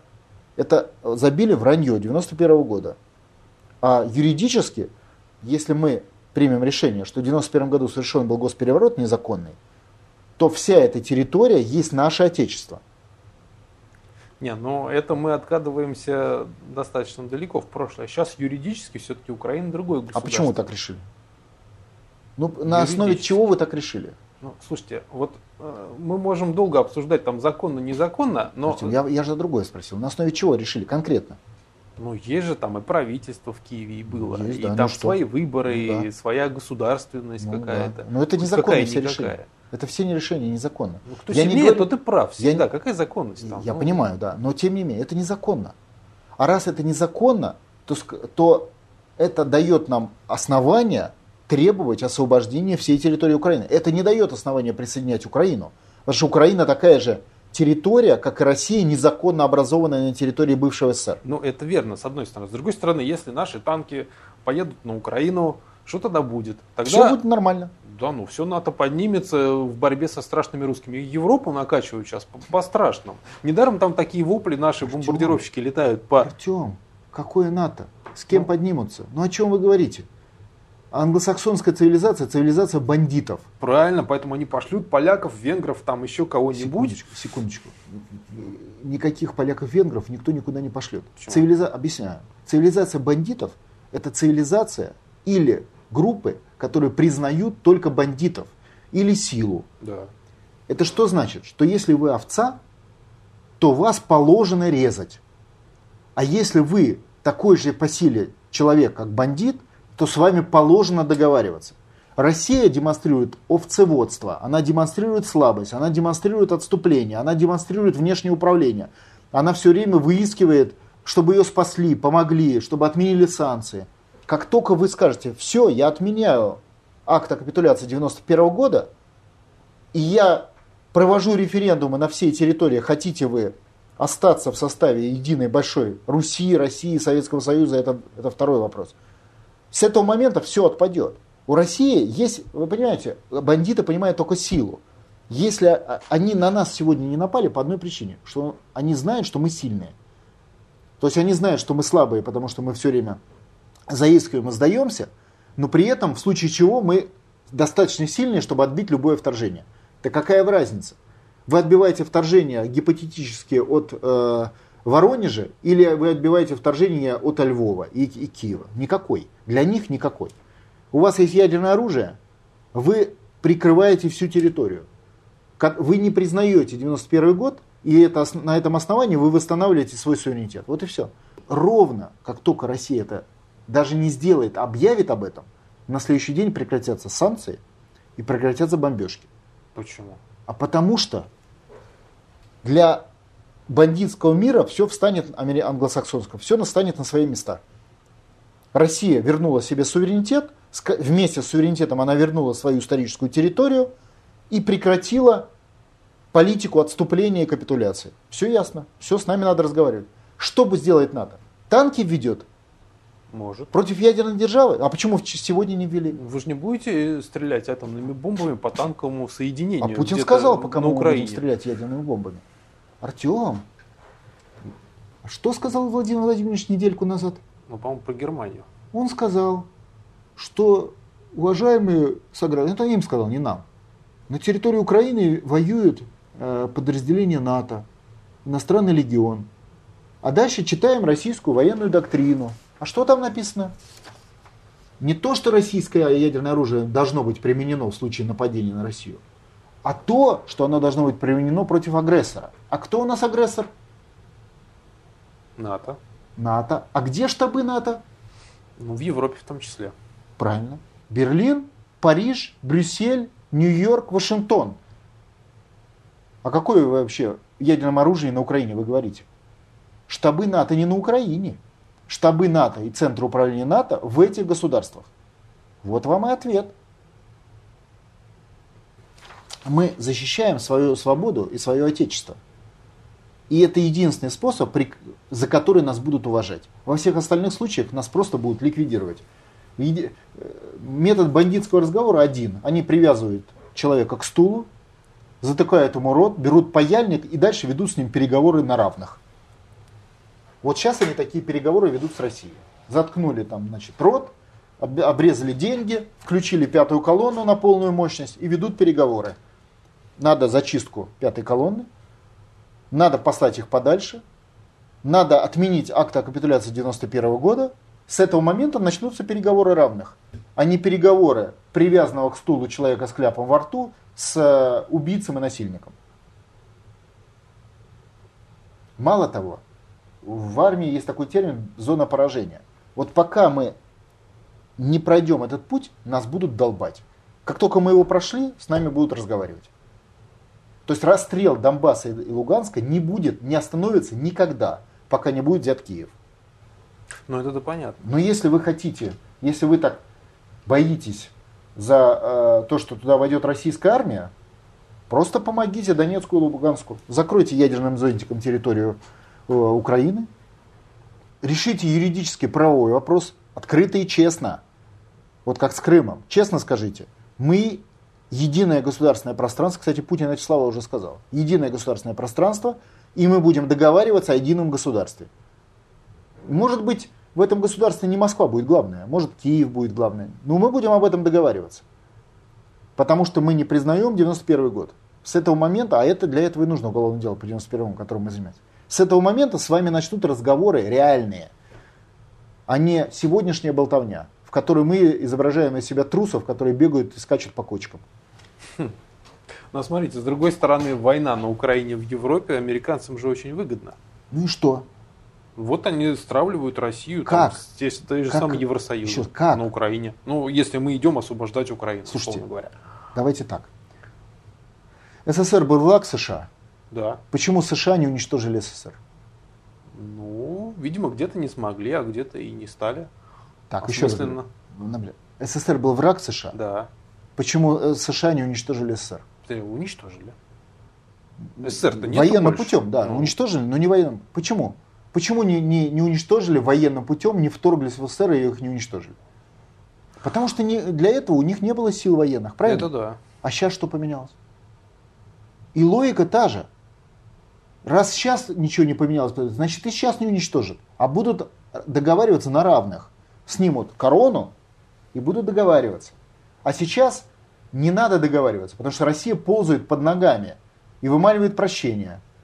И о чем здесь разговаривать? Надо давить, давить, давить Россию, пока не додавим. Вот и будут давить, через, в том числе через электрички. Да, как-то вот с одной стороны вы и правильно говорите, а с другой стороны вот всякие вот резкие действия, они же могут просто привести к очень большой войне которая все, так, всем еще нужна, раз 25. американцам тем же. Нет, американцам не нужна война, в которой будет ликвидирован Вашингтон и Нью-Йорк. Правильно, поэтому пусть она в Европе будет. Не будет война в Европе. Еще раз говорю, вы же только что сказали, НАТО. НАТО не в Европе, НАТО в Вашингтоне. Ну, отвертятся от НАТО, скажут, это не мы. А кто? Ну, Польские войска? Венгры там. Все 25 польских танков? Да, и румынских тоже. Ну, это уже смешно. Ну, может смешно, а для бумажки пойдет. Для какой бумажки? Польша пойдет для того, чтобы Варшава была ликвидирована российским ядерным оружием? Ну, кто их знает. Ну, заставят, пойдет заставят, пойдут. Мало ли что. Нет, умереть заставить нельзя. Ну, слушайте, вот те же самые батальоны, там, а, которые погибают на, на Донбассе, они же тоже там умирают. Однако они их умирают, туда... Подождите, они умирают за родину батальоны наемников и а э, украинские НАТО. военные части. Ну, но так я понимаю, ну, современная война это не, не, не, не военные части. Конечно, у американцев много войск вот таких вот вторжения, там сотни тысяч. современная война это ядерное оружие и стратегические силы. Вот это и есть козырь. Но затем давайте тогда выкинем ядерное оружие и будем и только... Его-то не надо как раз. Ну тогда, раз оно есть, значит пользуйтесь им. Вы играете в карты, у вас полная колода козырей. Но по каким-то вашим соображениям, я вообще не пойму каким, вы для себя решили, что козырями в этой игре пользоваться нельзя. Так вы проиграете всегда. Ну это понятно. Ну так вот сейчас так играйте.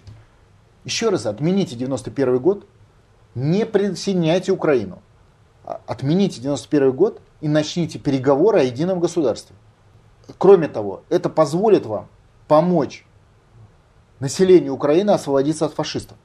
То получается, проблема Украины на самом деле кроется в Москве. В Москве происходит, ну в России, да, происходит вот это вот решение по 91 году, а дальше вопрос, братья украинцы, вы как, вы с нами или не с нами? Не так. В Москве, да? не потому что в Москве, а потому что территориально события госпереворота были юри... в московской юрисдикции. То есть территории Москвы, но территория была общая Советского Союза. Выясняется и принимается решение об отмене капитуляции 91 года, и дальше запускается процесс формирования единого государства путем референдума народов. И дальше народы на референдуме принимают решения. Ну, в России такой референдум можно про, про, на Украине провести. можно. Ну, то это должна Украина решать. Ну, конечно, но не ее государственный орган. На Украине нет власти, национальной власти. На Украине захвачены интервентом, оккупантом. То есть, согласно международным нормам, вы должны помочь освободить территорию Украины от оккупанта, после чего проводить референдум, конечно. Тогда скажут, это вы, оккупанты, пришли, провели незаконный Говорить может кто угодно, говорите, что хотите. Это да. Говорите. Кто же против? Э, против? Говорите, можете говорить, что хотите. Мы восстанавливаем мировой порядок, утвержденный и никем не отмененный на Ялтинской конференции. Вот и все. В том числе территориальный порядок единого государства. Да, но эти все решения опять-таки могут привести к большой войне. Или нет. И, и просто мы ничего будем делать, может быть, это привести к большой войне. Или нет. И что? Что поменялось? Не, ну если мы ничего не будем делать, мы помрем просто-напросто. Ну, об этом и речь. Поскольку что-то может привести к большой войне, пойдете и пойдите и застрелитесь в подворотне. Это точно не приведет к большой войне. Потому что у вас не будет как ее субъекта. Вот это от нас и требует сейчас. Идите, застрелитесь, и тогда не будет никакой большой войны. Ну, так и нас да. не будет. Это да. Я а, в одном с вами согласен, Артем. У войны свои законы. И плевали эти законы на мнение политиков. И плевали они на довоенные расклады. Эти законы реализуются по своим правилам и стандартам. И РАФ с войну начав, она началась, мы находимся в состоянии войны. Либо вы в ней побеждаете, используя все силы, а не левый мизинец на Донбассе. Все силы. Либо вы в ней погибаете. При срединке в войне нет.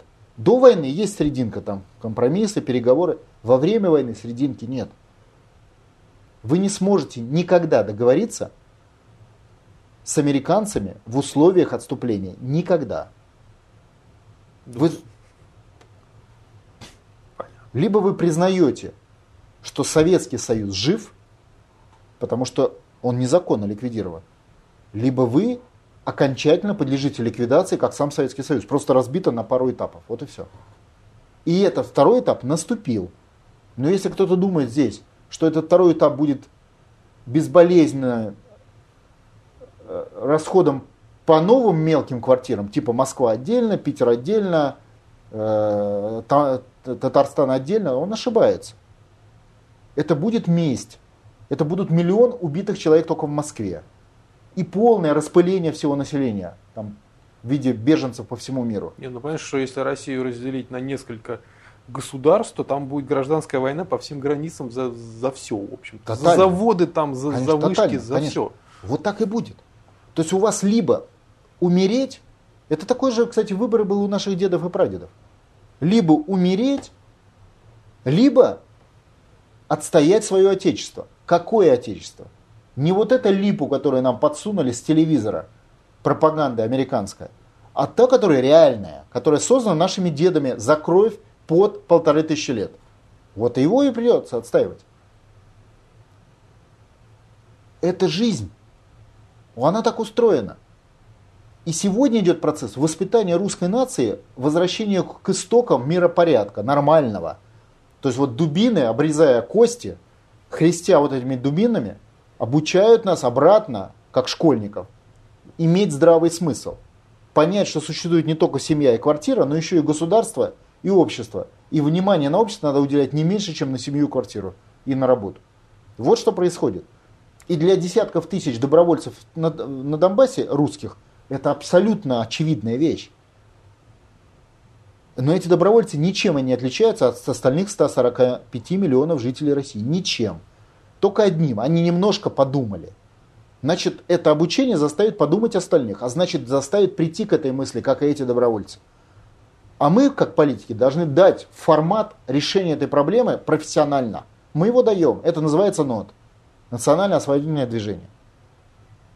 И для нас только важно, когда сидение на мучениях и испытаниях не приведет к восстановлению здравого смысла в башке у массы людей, и они не помогут национальному лидеру Путину осуществить процесс освобождения. Вот и все. И когда говорят вот мне, а где, чего нам делать, а что от нас зависит, еще вот 21 числа Путин проводит очередное мероприятие, ну, с его согласия, на площади революции, 21 февраля, опять смотр сил. Вот вы говорите, электрички отменили, зарплаты упали, безработица, пенсия, э, доходы, инфляция и прочее. 21 придете? Если придет полмиллиона или миллион человек на улицу, по приглашению, кстати, по согласию и приглашению Путина. Никто про это не знает. Это их проблема. Это, проб... это проблема коммуникации врага, который, естественно, это не скажет. Вот придете, значит, ровно на следующий день будет выброшена пятая колонна Центрального банка из правительства, нулевые ставки, запуск экономики страны, отмена кризиса, резкий рост зарплат и восстановление не только экономического, но и оборонного потенциала России, потому что это связано одно с другим. Завтра же – не придете, дальше терпите. Вот терпите дальше, пока вас будут стягать. Ну, понятно, через пару месяцев Путин опять организует что-нибудь, пригласит, как он все время это делает. Но это будет хуже на порядок уже ситуация через пару месяцев. Ну, вот тогда, может, придут. Не придете тогда еще через пару месяцев, когда будет катастрофа, когда жрать будет нечего. Мы это называем картофельная, э, э, картофельный суверенитет. Вот для того, чтобы вы посадили картошку в Москве сейчас весной, вам надо взять кредит в банке, который связан с иностранными банками и иностранным кредитом, что российский не дает. То есть чиновник в Вашингтоне запрещает сейчас сажать картошку. И в мерах антикризисных правительства нет ни одного пункта, который позволяет решить эту проблему. Это значит, что поля не будут засеяны. Это значит, к зиме будет голод. Но это выбор людей. Потому что, чтобы голода не было, надо поднять задницы и прийти 21 числа. Сейчас. До этого 4 ноября пытались и так далее. Вот, не придете, голодайте. Это ваш выбор.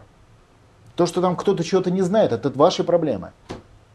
Узнайте, это касается вашей жизни. Проявите, блин, инициативу в познании. Ну, вы, вы требуете невозможного от большой части населения. Не только российского, вообще любое население любой страны не заглядывать далеко в будущее. Греция Никогда. Уже, в Грецию уже заглянули. Греция, она вот такая вот. Так, население там есть? Какое-то есть. Заглянули. Ну, слушайте, их просто вот уже мутузят достаточно давно. Ну, значит, нас надо помутузить. Вот. Но их мутузить мягко, а нас посильнее да. будут. Ну, нас, нас, У нас сразу за нас взялись как следует. Сразу начали э, со, со, со, со шкуру со спины драть. Ну, просто эффект образования как бы интенсивнее. Возможно. Но я так понимаю, что количество людей вот на подобные мероприятия, оно просто показывает даже не то, что вот, вот смотрите, они вышли, да, а насколько вот эта вот мысль... Вышли она... за Путина. В данном случае выходит под предлогом защиты Отечества от Майдана. Это совершенно конкретный предлог за Путина выйти на улицы Москвы, чтобы его поддержать и отбить вражеское вторжение. Это понятнее некуда. Вот, по-моему, понятнее некуда. Вот, уже... сейчас, сейчас уже да, сейчас уже становится понятно. Ну да, не, не за мир труд май, как до этого, ну, а вот сейчас, вот вы хотите просто тупо защитить себя и своих детей. Нет, не выходите, ну вы вообще идиоты. Ну ничего, ничего не могу сказать. Не, ну просто многие будут говорить, что а, а что вот я выйду на площадь, там постою, что от этого изменится. Ничего не изменится, иди помирай, да и все. Тебе говорят, не хочешь помирать, выйти. Ничего не изменится, иди помирай. Тогда не проси зарплату, пенсию, не проси, чтобы тебя выгоняли с работы, и не проси, чтобы не было инфляции, это твой выбор. Ничего не изменится, просто ты помрешь, вот и все. Не, люди механизма не понимают. Вот он вышел на площадь, что от этого изменилось? Вот что где сработало, да, вот он, какая шестеренка там. Вот что сработало, когда вышли на площадь, полмиллиона человек здесь на Красную площадь для цели ликвидации Советского Союза. Сработала шестеренка, и Советский Союз был ликвидирован незаконным образом. Здесь тоже сработает политическая шестеренка. У Путина укрепит свою власть, опираясь на народ, конкретно на массы, зачистить пятую колонну, которую он сейчас не имеет права зачищать, она поставлена вне его и подчиняется напрямую. И мы будем жить на второй день в другом государстве, суверенном. После этого, конечно, потребуется еще референдумом оформить суверенитет и так далее. Но по сути вопрос будет решен. Вот и все, что изменится. Ну, то есть количество людей, оно как бы показывает и объясняет, как твоя мысль, твоя идея проходит в общество. Если людей много приходит, значит ее поддерживают. Просто... Если ее мало приходит, значит ее не поддерживают. Конечно, которые приходят за тебя, за свою страну, за суверенитет и готовы за нее сражаться. Потому что э, это не диванные войска и не рейтинги. Это реально вышли люди, которые понятно, что в критической ситуации из них будут сформированы отряды физической поддержки и борьбы с интервентом. Это же понятно. Это как вот, какой смысл в парадах? Вот зачем парады нужны? Ну да. Вот зачем? Укреплять боевой дух. Они же эту бензинку жгут, ездят по Красной площади, бензин жгут, да? Угу. Они как раз и есть сила. Не обязательно силу применять, ее можно показать. Вообще армия воюет редко. Армия в основном показывает силу. На учениях. На учениях, на парадах. Это вот такая демонстрация силы эта сила, ее показав, ослабит пятую колонну, усилит Путина и позволит ему эту пятую колонну распустить, разогнать. Вот и все. Вот для чего эта демонстрация силы нужны. То есть это типа парада, да? Это типа показ, парада показ полит... армии. политических сил, да. Конечно. Сознательных политических сил, которые не хотят умирать людей. Но сделайте это. Слушайте, в Чечне догадались уже миллион человек выйти. Ну, там не миллион, там меньше. Ну, там сказали миллион. тысяч. Ну, ну ладно. Но Чечне, там Грозном, в этом, в этом Грозном там живет полмиллиона человек ну, вообще. Да. Больше, чем население города вышло. Догадались. Нет, в Москве говорят, как же так, мы выйдем не туда, и там уже догадались люди. Ха, ну Москва не Чечня. Вы не сравниваете. То есть тут тупее народ, что ли? Тут он зажравшийся, если честно. Вот, вот пусть на меня не обижаются, но в Москве народ очень разбалованный большими зарплатами, высоким уровнем жизни, и как бы пока ничего не, не ухудшится, все будет до фени. Если в Москве в Москве надо, чтобы вышло полмиллиона, миллион человек. Но если выйдет миллионов 5-10 в провинции, этого тоже будет достаточно. Угу.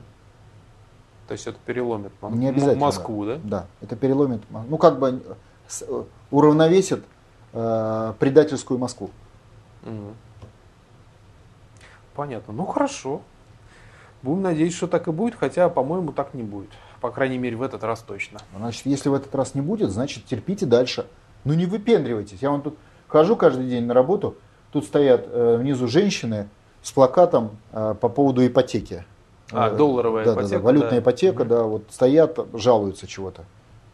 Ну, во-первых, они не там стоят, потому что надо идти в Верховный суд.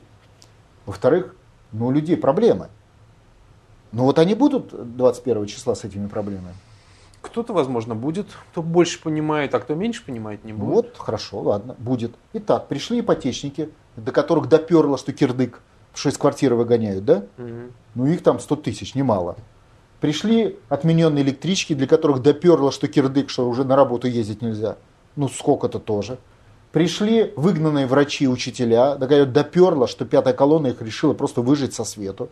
Вот вам и набралось полмиллиона врачи и учителя бастовали против действующей власти. Действующая власть это кто? Это Путин.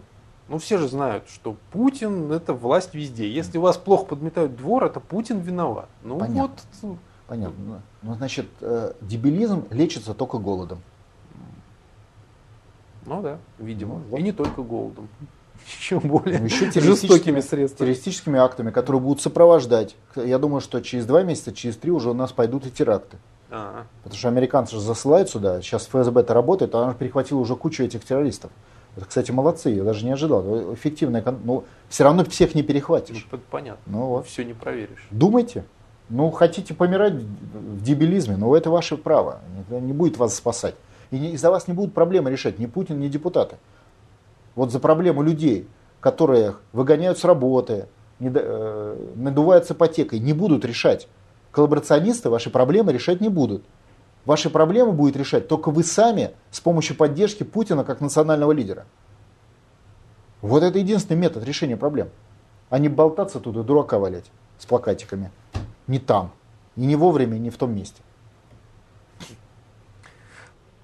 Вот мы сейчас работаем, изучаем пособие врага. Знаете, что в Москве э, американцы уже э, на квартирах завезли э, несколько десятков тысяч боевиков. Уже в течение нескольких месяцев они тут живут, дурака валяют. Не могут, команду не получают выйти на улицу, потому что Навальный не может на улице зацепиться, чтобы подтянулись боевики.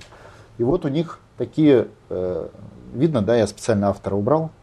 Книжка называется «Государственный переворот». Да, практическое, практическое пособие. А эта книжка достаточно старая, она то ли 60-х, то ли 70-х. Ну, я же говорю, теоретическое пособие. Смотрите, какая толстенная. Где подробно, и таких книжек десятки, подробно расписано, как будут захватывать улицу, как будет организовано э, недовольство людей, там, в данном случае, как у нас это делать с Центральным банком, электричкой, реформой врачей и так далее. И главный элемент государственного переворота – это не Майдан. Майдан – вспомогательная театральная часть. Главный элемент государственного переворота – это пятая колонна во власти – Иногда спрашивают, когда начнется в России чистка пятой колонны. Это объективный процесс. Начнется, когда сложится расстановка сил и когда как бы, будет определенный толчок, повод. До этого чистки были всегда повод. Убийство Кирова, покушение на царя, э, еще какие-то такого рода поводы, которые срабатывали как механизм запуска чистки. Уверен, что чистка будет и в России, потому что американцы планируют Россию уничтожить, а это означает, что они пойдут до конца, война началась, и придется чистить. Антимайдан – это совершенно конкретная политическая терминология, показывающая, что на, на страну напали. И возможность человека лично причасть, принять участие в защите своего отечества. Выйти, в данном случае 21 числа, на уличную акцию против иностранных интервентов. Но самая главная часть госпереворота находится не на, не на улице. Она находится в кабинетах э, чиновников, это называется пятая колонна. Пример с Украиной, когда к Януковичу приходит его зам и начальник пограничной службы, главнокомандующий говорит, я тебя собью, если ты не будешь выполнять приказы американцев. И вообще, кабинет Януковича штурмовали 50 боевиков с оружием. В это время в распоряжении Януковича формально была 150-тысячная армия, 32 тысячи Беркута, несколько сотен тысяч милиционеров. То есть понятно, что несопоставимые силы. То есть это все исчезло, потому что предательство, пятая колонна. Снижение жизненного уровня и раскрутка населения, пятая колонна, как сейчас Центральный банк. То есть вот это главные элементы. Попытаются сейчас сосредоточить внимание только на уличных событиях, оставив пятую колонну во власти как бы незаметной. Вот наша задача нода выбить пятую колонну из власти, потому что они являются механизмом госпереворота. Вообще, без Майдана госпереворот можно сделать? Можно. Называется дворцовый военный. А вот без пятой колонны Майдана госпереворот сделать нельзя. Потому что государство всегда сильнее. Поэтому и, и самое главное, придется зачищать пятую колонну в средствах массовой информации. Не случайно Путин говорит, что во главе российских СМИ стоят агенты ЦРУ. Это не случайно. Ну да, он давно сказал про это. И да. эти агенты до сих пор продолжают там рулить. Естественно, ничего не поменялось, да. потому что власти нет. Вот выход на улицу позволит выйти за формат антимайдана и дать полномочия президенту. Но для этого надо выйти, чтобы не меньше полумиллиона, миллиона человек в Москве. Познавательная точка ТВ много интересного.